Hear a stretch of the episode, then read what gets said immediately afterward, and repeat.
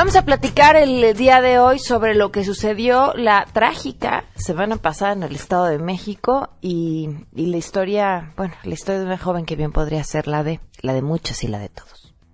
quirúrgico en el Hospital de las Américas. ¿sí? Exigimos seguridad como ciudadanos. Si queremos, no necesitamos lujos en las Américas, necesitamos más seguridad. Bernardo Barranco trae un librazazazazo, librazazazo bajo el brazo que habla sobre uno de los personajes más polémicos de la iglesia mexicana. Vamos a platicar hoy con él. El futuro ya no tiene Norberto Rivera, o sea, por derecho canónico a los 75 años está obligado de presentar su renuncia. Tenemos buenas noticias, ciencia con Enrique Ansures y mucho más, así que así arrancamos a todo terreno. MBS Radio presenta a Pamela Cerdeira en A Todo Terreno, donde la noticia eres tú.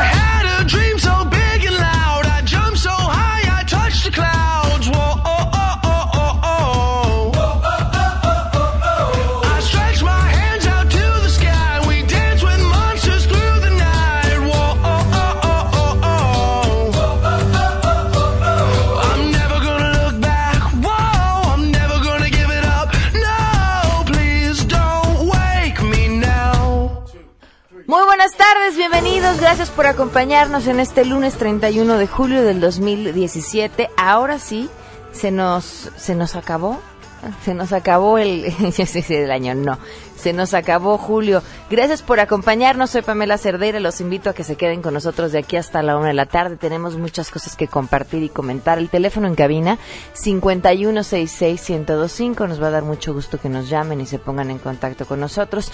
El número de WhatsApp 55 33 32 95 85. Antonio Jiménez, muchísimas gracias por escribirnos. Eh, Dice, buen día, te recomiendo que investiguen sobre la niña Mariana Jocelyn de las Américas en, Ecatepec, quien fue brutalmente violada y asesinada, y se une a las desaparecidas en el Estado de México, razón que detona el hartazgo de los vecinos. Ayer corrieron de miedo el presidente municipal. No es eh, la niña de la combi de Nesa, pero fue igualmente brutal y lamentablemente asesinada. Antonio, este Fíjate que es un tema que nos pega especialmente a toda la producción de A Todo Terreno porque justamente el viernes, cuando iniciaba el programa, teníamos eh, planeado hablar con la mamá de Mariana y, bueno, vamos a, platicar sobre este tema más adelante con, mucha más información. Otro tema importantísimo también, lo que está sucediendo en Venezuela, lo que sucedió el día de ayer. Le agradezco enormemente a Fausto Pretelín que nos pueda tomar la llamada, porque justamente él se encuentra en Venezuela desde Caracas. ¿Cómo estás, Fausto? Muy buenas tardes. Hola, Pamela, ¿cómo estás? Muy buenas tardes. ¿Cómo estuvo el día de ayer? Bueno, pues eh, complicado, ¿no? Difícil, una sensación de de estar en un punto de no retorno. Eh, generalmente, pues los días de las elecciones son días eh, para mucha gente festivos, eh, son momentos importantes, pero parecía que era que estaba celebrándose bajo un huracán de dudas, bajo, bajo decenas de cuestionamientos, de irregularidades y sobre todo de, de muerte. Yo creo que Enrique Capriles editorializó muy bien al final de la jornada eh, lo que sucedió, diciendo que era abstención y represión. Yo creo que dos palabras que sintetizan muy bien y describen perfectamente bien lo que sucedió ayer, porque pues era el último, el último, quizás eh, la última escala de reflexión para el presidente Nicolás Maduro antes de entrar en una vorágine que lo va a llevar de alguna forma a trincherarse en algo que ya tendríamos que acostumbrarnos a decir y que cuesta mucho trabajo porque es muy duro eh, acostumbrarse a una dictadura, lo cual pues en una región latinoamericana, un país cercano en, muchos aspectos históricos eh, eh, y, de la región, pues es, es muy difícil, pero hacia allá, hacia allá va Venezuela. ¿Qué crees que pase en los próximos días? ¿Será suficiente la resistencia que la oposición está tratando de mantener? Mira, he platicado con algunas, eh, algunos opositores. Eh, me ha costado más trabajo platicar con gente del gobierno. Eh, y lo que me dicen, bueno, lo que viene es que van a reforzar, ¿no? mucho el discurso de la asamblea, ¿no? De la legitimidad que lo respalda o lo respaldó, sí lo respalda en las elecciones desde hace dos años, aproximadamente, pues, eh, 13, 14 millones de personas que votaron eh, y en ese sentido, pues se espera un choque fuerte porque el presidente Maduro va a intentar, pues, eh, eh, hacer un parche, ¿no? Es decir, sacarlos de la Asamblea físicamente, ya no digamos legalmente, sino que físicamente, y en ese sentido, pues, la oposición dice que se va a trinchar, es decir, no van a salir. Hay dos en este momento, dos asambleas, una electa, una electa el día de ayer, sin partidos, sin siglas, con un enorme desconocimiento de quiénes son las caras, pero evidentemente los primeros 10 o los primeros 50 elegidos son gente muy cercana a Maduro, desde su esposa, por ejemplo, a, a Décima, eh, Rodríguez, ¿no? la que fue canciller y que ha servido de portavoz. Eh, entonces, eh, yo creo que lo más grave en, este, en estas próximas horas son, será el intento de sacar a los asambleístas a los diputados no de la oposición de su de su zona de su de la asamblea. Esto yo creo que va a ser el conflicto de la semana más complicado independientemente de, o de manera paralela seguirán las las marchas no Fausto, si, si uno lee las dos narrativas, la, la, la, oficial, la del gobierno, esta que celebraba esta fiesta electoral y por supuesto la de los opositores, se encuentra con mundos completamente opuestos. Pero ¿qué pasa con, con la gente esa que normalmente se encuentra viviendo y en medio del conflicto y, que trata de conservarse lo más apolítica, los del día a día? Mira, es una buena pregunta. Yo te diría que la gente de pie, eh, las personas, las familias que con dificultades están llegando a final de mes por la enorme complejidad eh, que, que, significa pues ubicar una, una farmacia o comprar eh, medicinas y alimentos, el gran temor para muchos de ellos con los que he platicado es eh, que esto se pueda convertir en una Cuba, ¿no? Eh, el referente de Cuba hace 70 años, 50 años, pues era eh, la Guerra Fría. Hoy no hay un marco en el cual se pueda justificar o, de alguna forma mejor explicar, ¿no? El, el, choque político que pueda llegar a tener un país como lo tuvo Cuba con, Cuba con Estados Unidos. En este momento, siglo XXI, 2017, pues estamos viviendo, eh, digamos que eh, cambios muy muy importantes a, nivel geopolítico, pero a la gente le preocupa que pueda haber un embargo, que las las sanciones económicas evidentemente pueden llegar a afectarles más a ellos que a los propios políticos y en ese sentido creo que tienen mucha razón, porque lo más eficiente en este momento son las las sanciones políticas más allá de las económicas, ¿no? Las económicas pues siempre la cúpula del, en este caso de Nicolás Maduro y del ejército, de Diosdado Cabello, de Delcy Rodríguez, eh, pues son, son gente que, está muy acomodada, ¿no? Que reciben eh, una buena cantidad de dinero. Eh, también hay que decirlo, producto del, narcotráfico, hablo del ejército venezolano.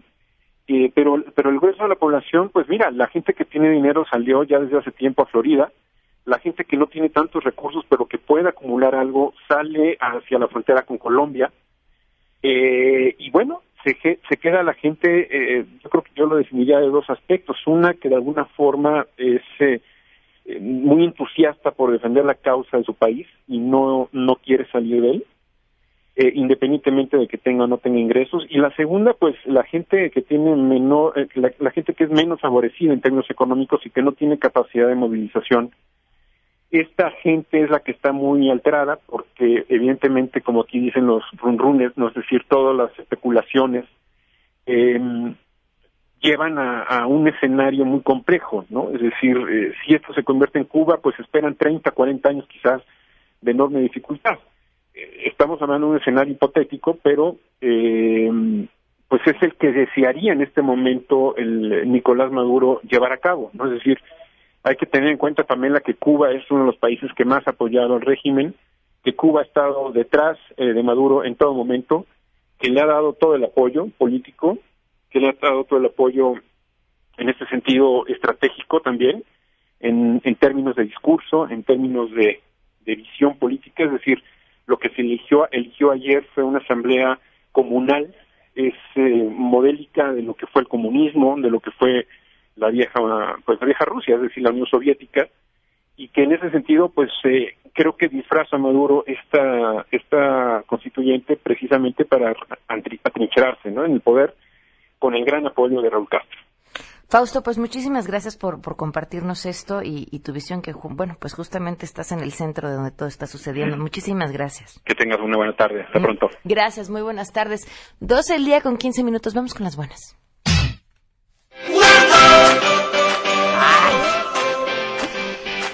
Pues el protagonista de las buenas noticias hoy es Rubén García, él es alumno de Ingeniería de Tecnologías de la Información de la Universidad Tecnológica de la Selva, es, en Chiapas.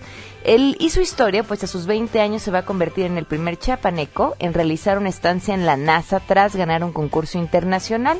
Consiguió entre los primeros lugares en competencias de física a nivel mundial, estatal y nacional y se unirá al proyecto Spheres Astrobe Facility que consiste en desarrollar programación para tecnología de uso espacial en el Ames Research Center en California. Dice que la tarea fue difícil, competir con estudiantes con doctorado y maestría de varios países, pero hoy gustoso comparte que va a representar a los mexicanos con el más alto honor conocimiento y actitud. Privilegiado como se siente de esta gran oportunidad que consiguió para poner en alto el nombre de Chiapas durante su estancia en la NASA. Felicidades, muchas felicidades a Rubén García. Vamos a una pausa y continuamos a todo terreno.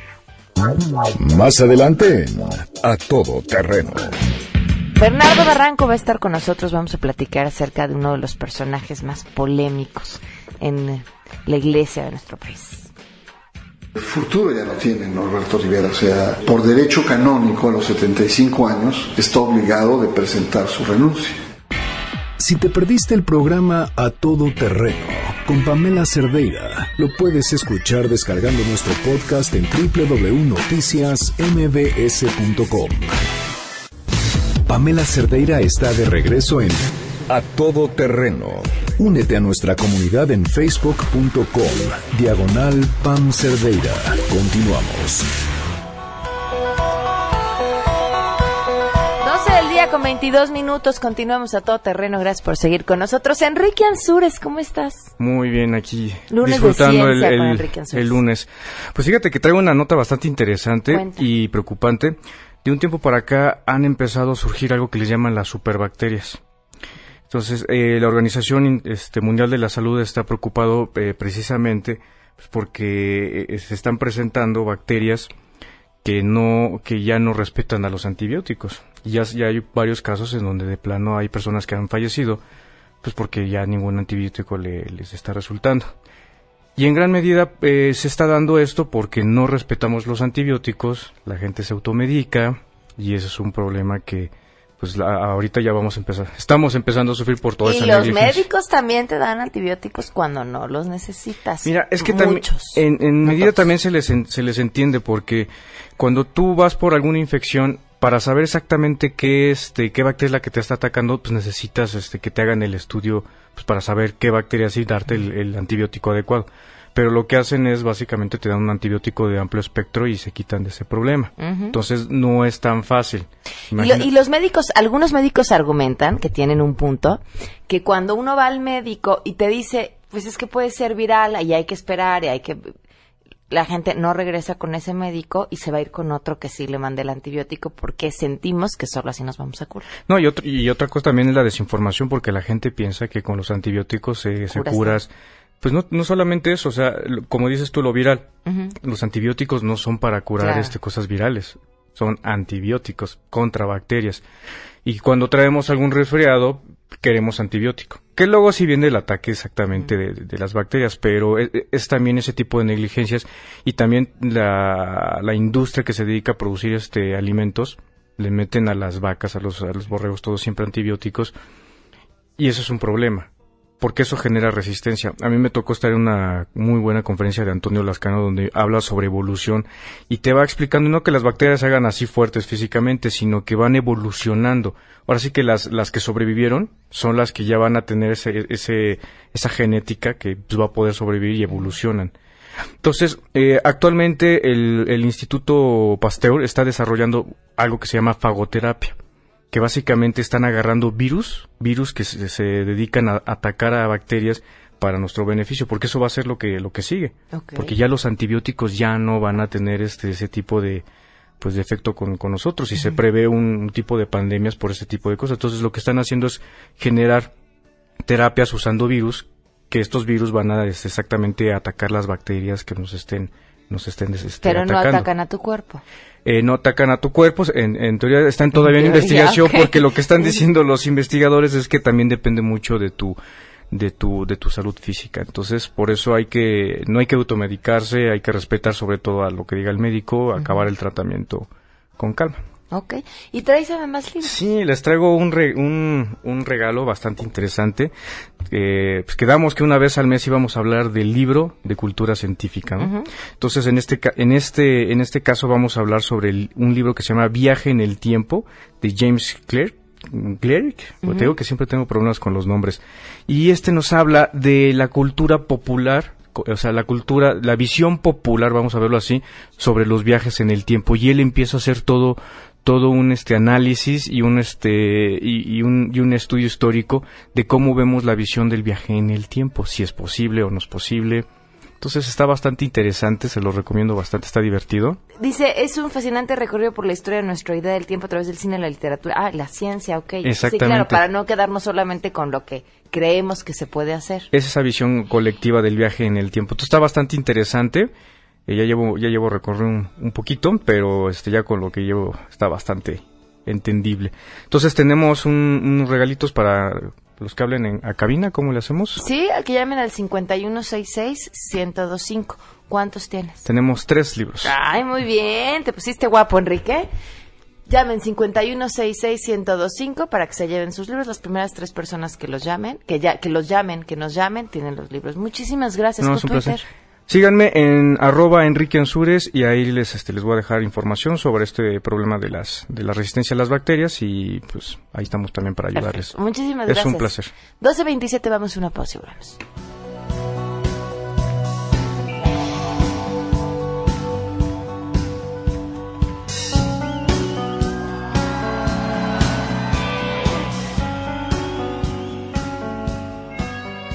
Pamela Cerdeira es a todo terreno. Síguenos en Twitter, arroba Pam Cerdeira.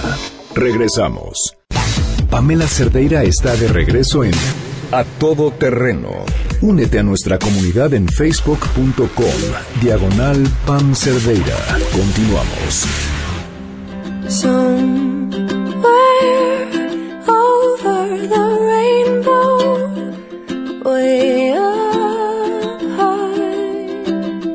12 del día con 32 minutos, continuamos a todo terreno. Les cuento qué fue lo que pasó. Justo arrancábamos el programa y nos decían que platicáramos acerca del eh, caso de eh, Mariana. El Viernes en la mañana teníamos eh, agendado platicar con la mamá de Mariana, una joven de 18 años que había desaparecido. Había ido a la tienda de la esquina y no regresó y su familia la estaba buscando. Eh, como siempre en esos casos, los micrófonos y están abiertos para, para la gente que esté atravesando por una situación así. A veces los medios podemos ayudar a, a que alguien la haya visto, alguna información y a veces hasta que las autoridades hagan el trabajo que tienen que hacer. Eh, no pudimos contactar a la mamá porque en ese momento había salido, eh, estaba en el Ministerio Público, si no me equivoco, y la persona que le iba a contactar, bueno, que estaba con ella, no tenía el teléfono y demás. Y entonces dimos chance a que transcurriera el programa para ver si en algún momento nos tomaba la llamada y hablábamos acerca de su caso. 15 minutos antes de que terminara el programa ya corrían las primeras versiones en Facebook de que habían encontrado el cuerpo de una mujer que coincidía con sus características a prácticamente 200 metros de la casa de Mariana. Eh, esto en una carnicería que estaba cerrada eh, el día en el que ella desapareció.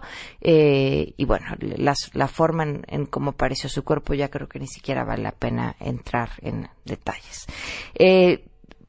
por supuesto que la historia nos tiene a todos preocupados. Desde ese mismo día se organizaron vecinos para llevar a cabo una marcha el día de ayer a las 8 de la noche que partía justamente del fraccionamiento de las Américas, que es donde sucedieron estos hechos. Eh, Luis Octavio Ochoa, que ustedes conocen, de todo terreno, eh, estuvo ahí. Luis, ¿cómo estás? Muy bien, Pamela, muchas gracias. Eh, buenas tardes a todo el auditorio. efectivamente, Pam, el contingente salió a las 8 de la noche de de, de Carnicasa, que fue este lugar donde se llevó a cabo este homicidio de Mariana Jocelyn. Eh, el contingente fue a este lugar, al Centro Cultural de las Américas, que está aproximadamente un, kilómetro, kilómetro y medio de, de Carnicasa, donde ya eh, vecinos previamente estaban reunidos con el alcalde de Catepec, Indalecio Ríos. eh, al llegar este contingente, bueno, ya este, la, la cantidad de gente sí ya era importante, empiezan a a decirle eh, pues consignas al alcalde en, temas de inseguridad, que si eh, el hospital de Catepec, que si hacen falta más cámaras, bueno, lo, eh, lo, lo, típico, ¿no? Que como vecinos de, allá sabemos que, que, hace falta.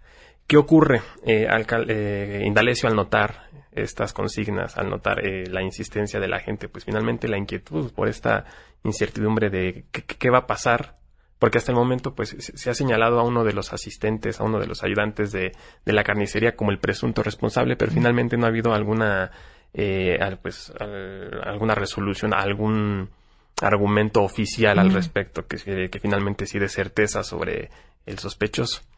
Entonces, eh, Indalecio, pues al notar este desorden, eh, esta falta de, de, diálogo ahí en el, en el lugar, pues pasó a retirarse, lo cual pues enfureció a la gente.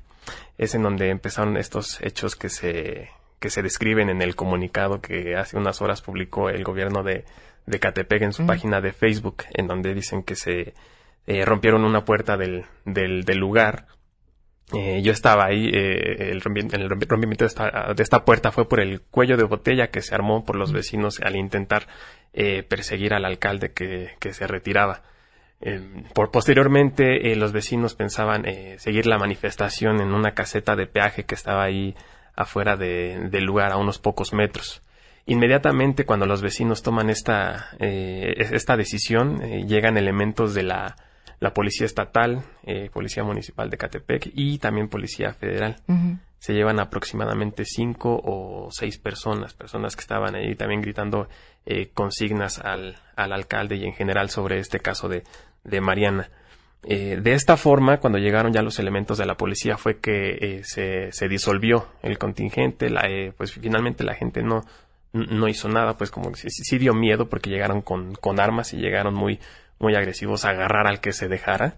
Digo al que se dejara porque yo iba con un acompañante, él no tenía nada, nada que ver en, en eso, ya también ya se lo estaban, ya se lo estaban llevando. Y eso fue a grandes rasgos como, como se llevó la, la manifestación el día de ayer mencionaba alguien del público y, me parece básico lo que dice, es esta historia no es la niña de la combi, pero es una historia que hay que seguir. Es cierto, por cuál es la cuál es la gran diferencia que en una los medios nos indignamos, lo comentamos, lo dijimos, no lo soltamos y en la otra puede fácilmente convertirse en otra más.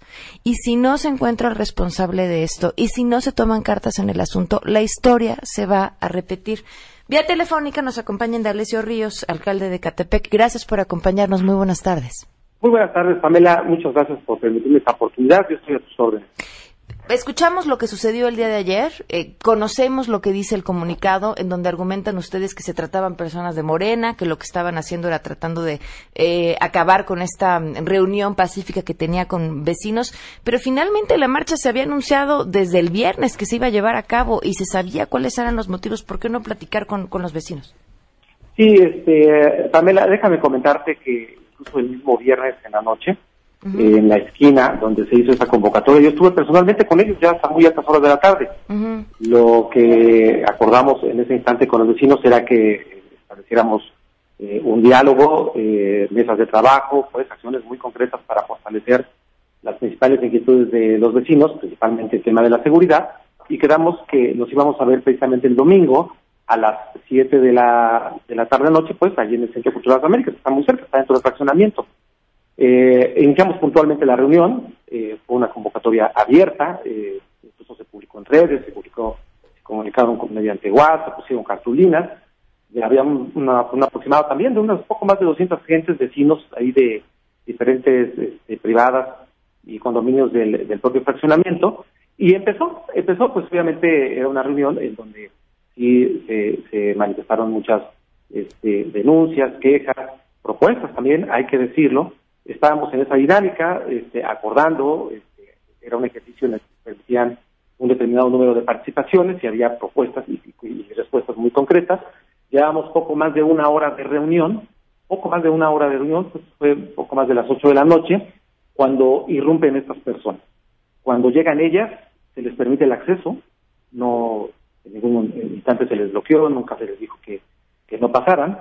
Sin embargo, eh, la forma en la que llegaron, pues ahí, están los videos, llegan de una manera muy agresiva, gritando, gritando consignas, este, eh, alterando el orden.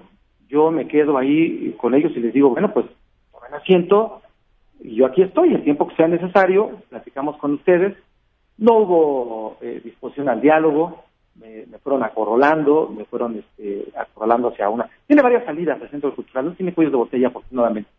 Eh, en una de ellas, eh, la verdad es que la gente se empieza a empujar mucho. Una señora se cae, empieza a haber gritos, empiezan a haber insultos. Eh, yo me detengo, me, detengo y les digo, ¿saben qué? Yo aquí estoy. Vamos a tomar asiento y me quedo todo el tiempo que sea necesario. No sé cuánto tiempo estuve repitiendo estas palabras, quizá más de 15, 20 minutos, y definitivamente no, no, no accedían. O sea, decían no, y, gritos, insultos, yo les decía, sentémonos y platiquemos, pues no fue el caso, no fue el caso.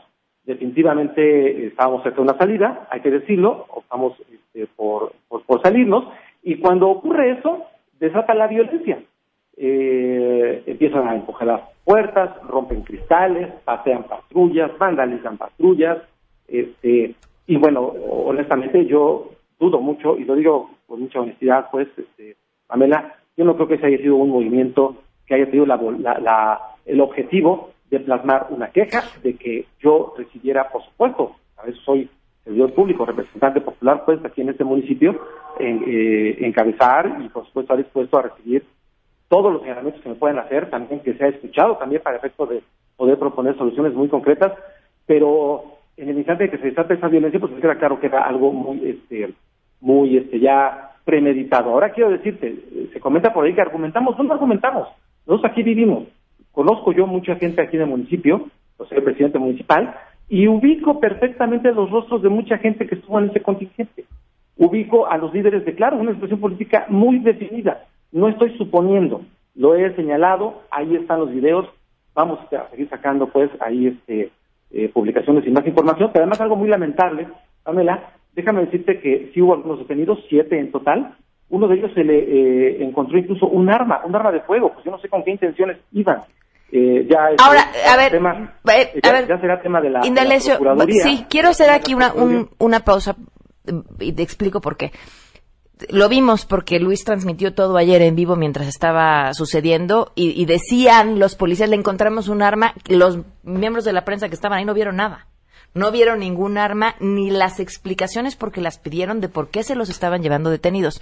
Pero creo que si nos, nos quedamos en esta discusión, nos vamos a quedar atorados en un tema político que a la gente es lo que menos le debería de preocupar. Hace más de dos años, Ecatepec tiene alerta de género. ¿Qué se ha hecho? Sí, muchas gracias, este, Pamela. Con todo gusto, agradezco de veras mucho que vayamos poniéndole orden a platicando, no estamos discutiendo, estamos platicando. Y efectivamente, hace dos años se eh, decreta la alerta de género aquí en, el Estado de México, en 11 municipios. La primera que se levanta en el país, se tuvo la decisión por parte del gobierno estatal de eh, solicitar a la Secretaría de Gobernación que se emitiera esta alarma para que se empezaran a generar políticas eh, específicas para poder atender el daño que se le está haciendo a, las mujeres. A partir de ahí, de manera ininterrumpida, se han venido realizando trabajos. Aquí en el caso particular del municipio, quienes estamos muy involucrados en ello, por supuesto la presidencia, pero son áreas muy específicas como lo son el DIF municipal, el Instituto de la Mujer, el Instituto de la Juventud y la Dirección de Seguridad Pública. Se han implementado diferentes acciones que hemos hecho, Pamela se ha este, creado una célula de búsqueda de inmediata de personas desaparecidas, una célula que ha sido capacitada por la PGR, la integran aproximadamente 40 elementos, mujeres y hombres, en donde han establecido protocolos específicos de qué hacer cuando una persona es señalada por cualquier, por cualquier familiar o amigo como desaparecida. En ese instante se empiezan a activar los protocolos, no se esperan las 72 horas que mucho lo manifiestan y aprovecho yo para informarlo. Siempre por ahí se dicen, es que nos dicen que tienen que pasar 72 horas, no es así. Eh, los protocolos implican una este, reacción de manera inmediata y a la fecha hemos ya, este, a raíz de que se ha instalado esta célula, ha tenido una capacidad de reacción muy importante. Te voy a dar algunos pequeños datos. Se han atendido 684 casos y se han recuperado más de 100 personas que por distintos motivos este, en su oportunidad este, eran reportadas como desaparecidas. ¿Qué más hemos hecho?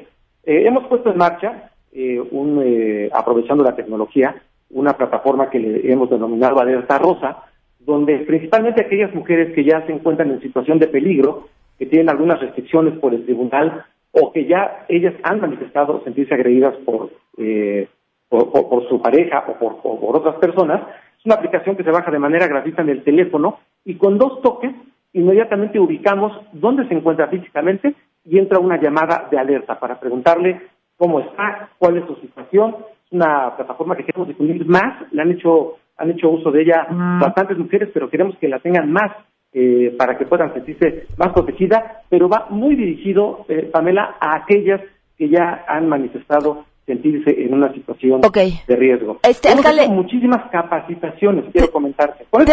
Son muchísimos datos, pero me gustaría nada más darte este. No, no, sí Hemos impartido 4.400 conferencias, fíjate, dirigido mucho a estudiantes principalmente de secundaria y bachillerato. Okay. Principalmente en temas de género, para detectar violencia en el, en el noviazgo, prevenir embarazos juveniles, prevenir las adicciones.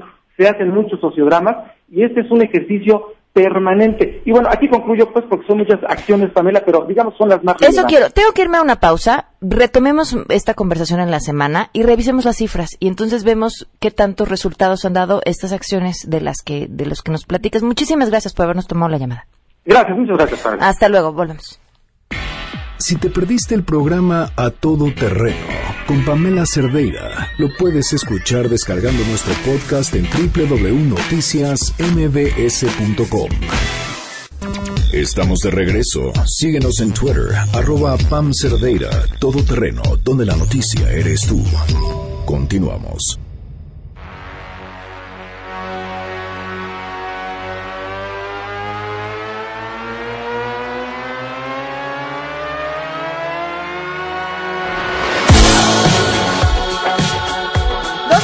49 minutos, sin más preámbulo, voy a dar la bienvenida a nuestro invitada, Sasazo Bernardo Barranco. Gracias por acompañarnos. Buenas tardes, gracias, Pamela. Digo sin más preámbulo porque traes un librazo entre manos y quiero que tú le compartas eh, al público todo lo que este trabajo involucra, las personas que elegiste para hablar acerca de el personaje más polémico de la iglesia en nuestro país. Mira, sin duda el cardenal es el hombre más poderoso en la vida de la iglesia en los últimos 20 años ha marcado el perfil de la Iglesia en México. Pero lo ha marcado de tal manera que la Iglesia, la jerarquía mexicana, es considerada de las más conservadoras eh, de América Latina.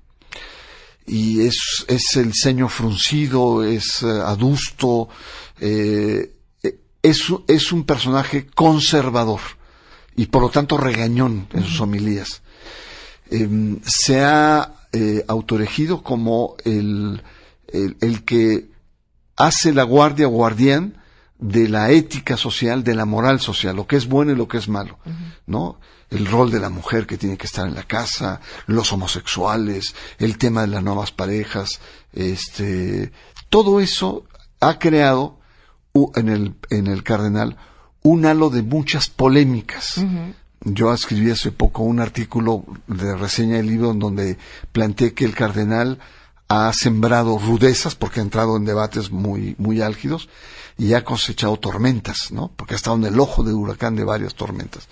Entonces, el libro aprovecha que el cardenal presentó su renuncia, su dimisión al Papa por derecho canónico y está en el Papa en decidir si lo acepta o no la renuncia o en qué tiempo puede durar tres, cuatro meses, un año, tres años, etcétera.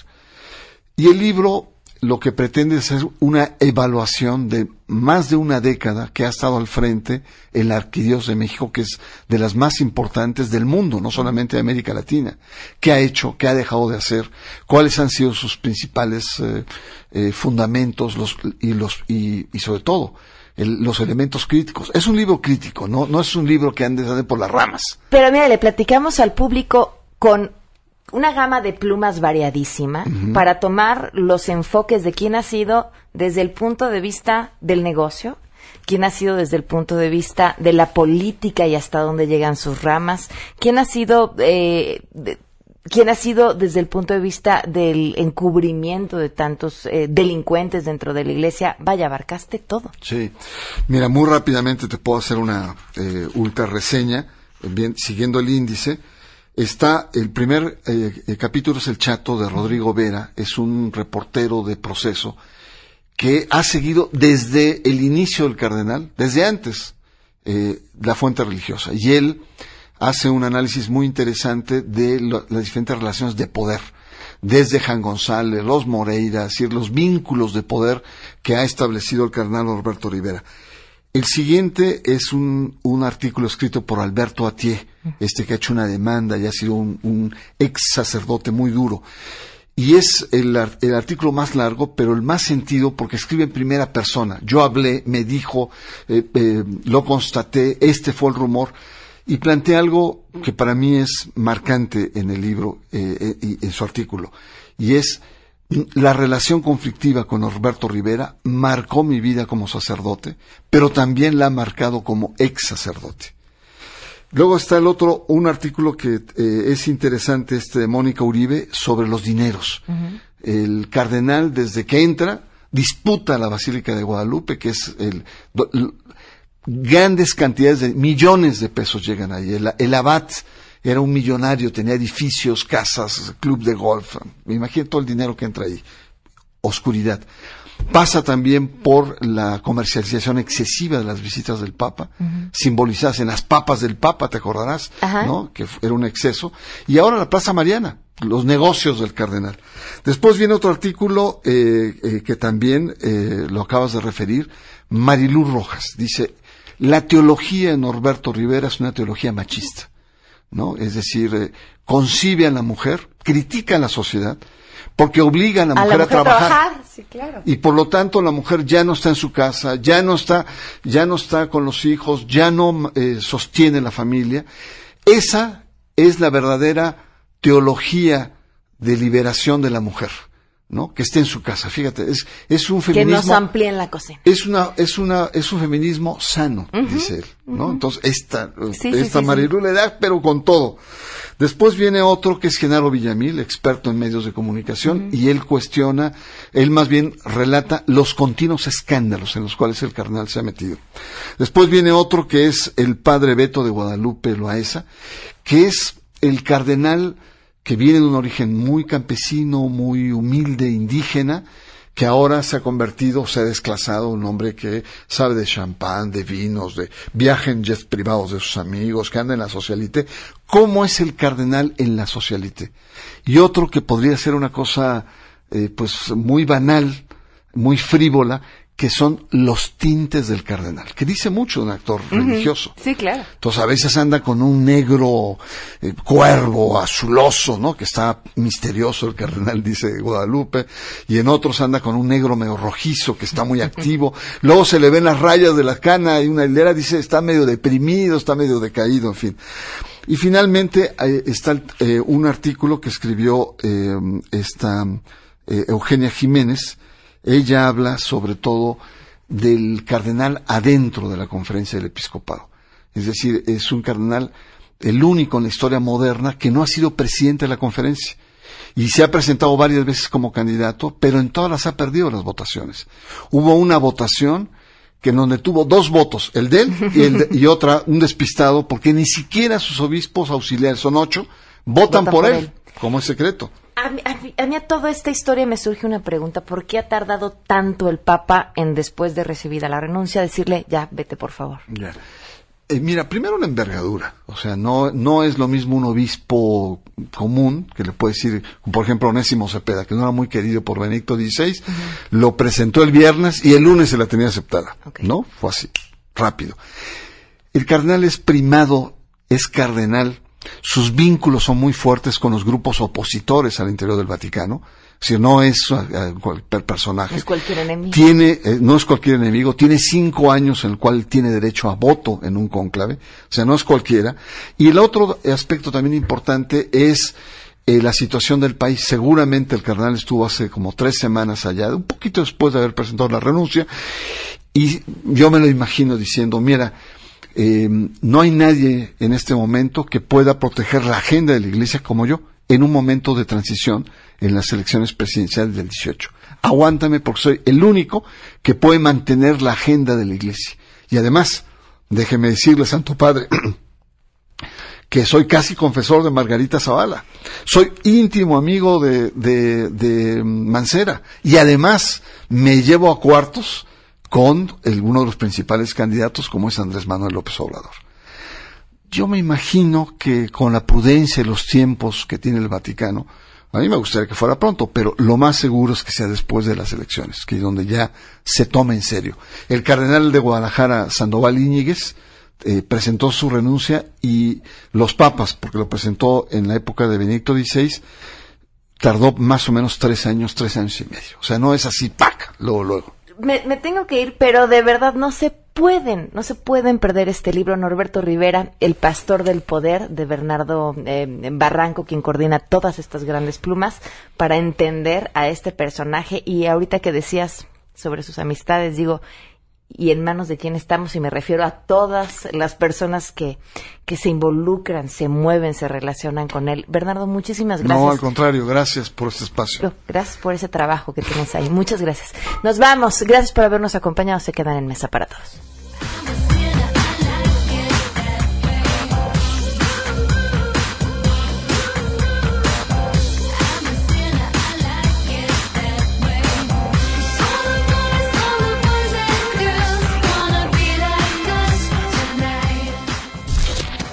MBS Radio presentó a Pamela Cerdeira en A Todo Terreno. Te esperamos en la siguiente emisión, A Todo Terreno, donde la noticia eres tú. MBS Radio, en entretenimiento, estamos contigo.